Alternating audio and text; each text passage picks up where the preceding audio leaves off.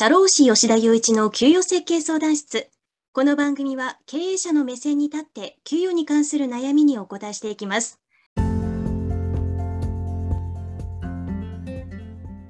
はい。ということで、今週も始めていきたいと思います。今週はですね、社労士吉田の一日ということで、まあ、開業社労士吉田雄一が一日、まあ、どんな生活をしているのかっていうお話であったり、まあ、開業社労士社労士ってこうサービス内容が分かりにくいっていうふうなお声をいただくので、まあ、どんな仕事してるのかっていうことについてお伝えしていきたいと思います。まず私の一日なんですけれども、まあ、起床時間は朝の7時です。で、7時に起きたら、まずお風呂に入ってシャワーを浴びます。で、その間に、あの、妻が息子とご飯を食べていたり着替えをしています。まあ、お風呂から出てくると、まあ、保育園に行く準備をましてるわけですよね。で、私もまあ、その連れて行くので、あのその準備の、ま、お手伝いというか、をしたりするんです。で、えっ、ー、と、保育園の送りは私のや、あの、役割なので、朝、まあ、8時半に保育園に息子を連れて行きます。で、今、息子3歳なので、ペンギン組っていうクラスにいますね。まあでも、あの、実際に、まあこの、保育園に送って思ったんですけれども、同じ時間に保育園に送るっていうだけでも、意外と大変なんだなって思いました。で、あの、8時半に送ってるんですけれども、やっぱりじゃあ実際送ろうと思ったら、まあ、息子の機嫌が悪かったりすると、なかなかこう、外に連れ出せないというか、こともありますし、まあそうなると、じゃあ例えば、まあ、あんまり良くないのかもしれないけど、ちょっとお菓子とか開けたりして、こう機嫌を直したりして、まあ行ったりするわけです。で、まあ息子の機嫌が良かったとしても、まあ、場合によってはこう、雨が降ってたりするわけですよね。そうすると、じゃあ、あの、普段晴れの時よりも時間かかりますから、それでまあ、8時半に間に合わないなんてこともあります。で、やっぱりやってみて思いましたね。あの、子育てって本当に大変なんだなと。で、まあ、なんとかまあ朝送るわけですよ。で、そうすると、まあ家に帰ってくるのは9時ぐらいです。で、9時過ぎからまあ朝ごはんを食べて、で、やっとですね、10時から仕事を開始します。で、まあ大体10時に仕事開始するんですけど、まあうちの会社だと11時に全体ミーティングがあるんで、まあそれに向けてまあ1時間こう今日やることとか、まあ溜まってる、こう、どんな問い合わせが来てるのかとかを確認しながら、まあ今日の行動をまあ決めていくわけです。で、11時になるとまあ全体ミーティングがあるんで、まあ全スタッフが集まるミーティングに私は出て、まあそれぞれその私が伝えたいことであったり、まあ、スタッフさんからのご相談事項っていうのをそこで一気に解決していきます。もう、かれこれもう、もうその全体ミーティング出た時点でもう、あれなんですよね。もうお昼ぐらいなんで、そこからランチをとってですね。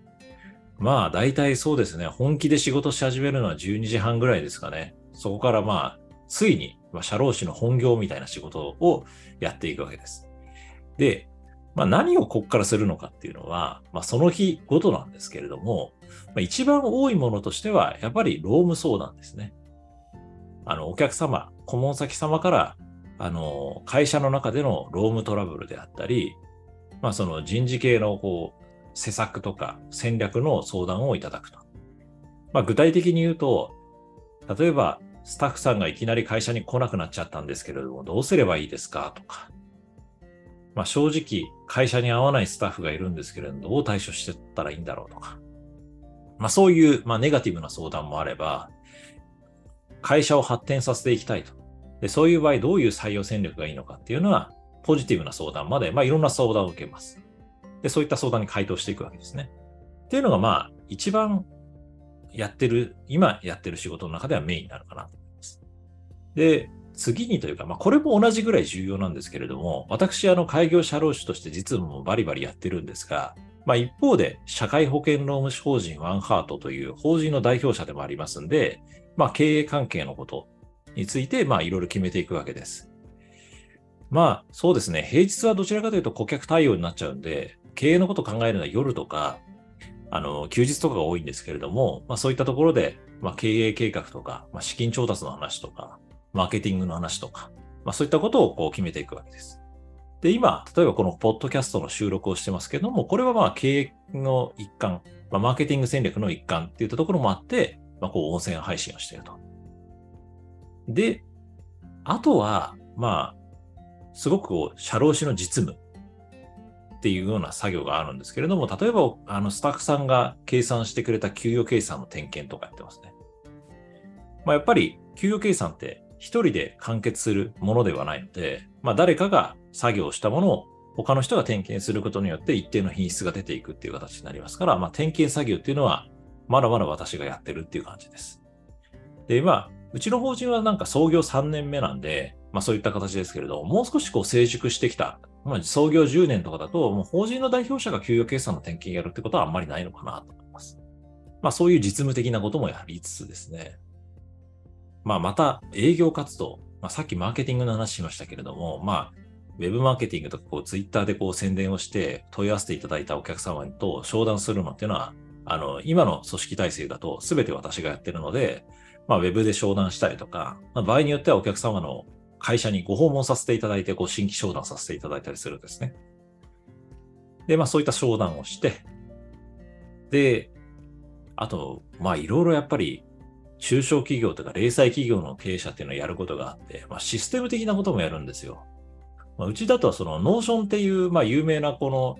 まあなんていうんですかね、これ、なんて言えばいいのかな、マニュアル作成ソフトって言ったらちょっと狭いんですけど、まあ進捗、業務進捗管理とか、まあいろいろこう、オンラインデータベースか。まあオンラインデータベースの進化版みたいなものがあるんですけど、それの設定とかやってます。で、まあかれこれこんなまあいろんなことをやってるとですね、まあすぐ夕方とか夜になっちゃうんですよ。で、夕方になると、妻が息子を連れて帰ってきます。まあ大体6時か5時半ぐらいかなと思うんですけど。まあそれで夜ご飯ができたらですね、家族でみんなでご飯を食べて、で、その後息子はお風呂に入るので、まあ、お風呂には一緒に入らないんですけれども、あの、上がってきた時にこう、体拭いてあげたりとか、まあ、手伝ってると。なんで、まあ、一回夜に仕事を中断するんです。で、まあ、夜ご飯の時間があったり、まあ、息子のお世話の時間があると。で、まあ、こういう一回中断できるっていうのは、なんか、あの、リモートワーク。まあ、当初はリモートワークで仕事するのが基本なんですけれども、そういう体制をとってるからかなと思います。リモートワークすごくいいなと思うのは、まあ、あの、最初はやっぱり通勤の時間がなくなったとか、その、自由に使える時間が増えたっていうのもあるんですけれども、あの、家族との時間も十分に取れるようになったっていうのが嬉しいことだなと思います。で、一旦それで、あの、仕事が中断したら、終わったら戻ってきます。で、えっ、ー、と、大体どうせですね、あの、21時ぐらい、夜の9時ぐらいに仕事を終了して、で、息子の夜の歯磨きとか手伝ってですね、あの、一日が終わっていくっていうような形です。で、まあ、場合によっては、週に1回、2回ぐらいはやっぱりお客様であったり、その、お仕事をご紹介してくださる他の修行の先生とこう飲み会に行ったりするっていうような、まあ一日をしているっていう感じです。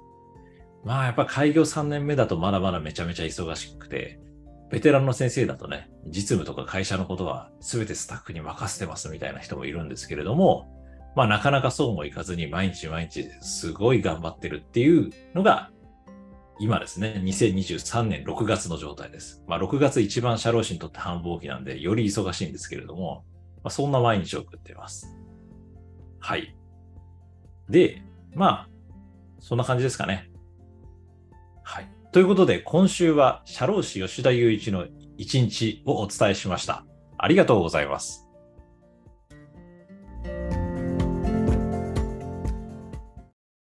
ツイッターでも給与について発信しているので、ぜひフォローをお願いします。DM も受け付けているので、お困りごとがあればお気軽にご相談ください。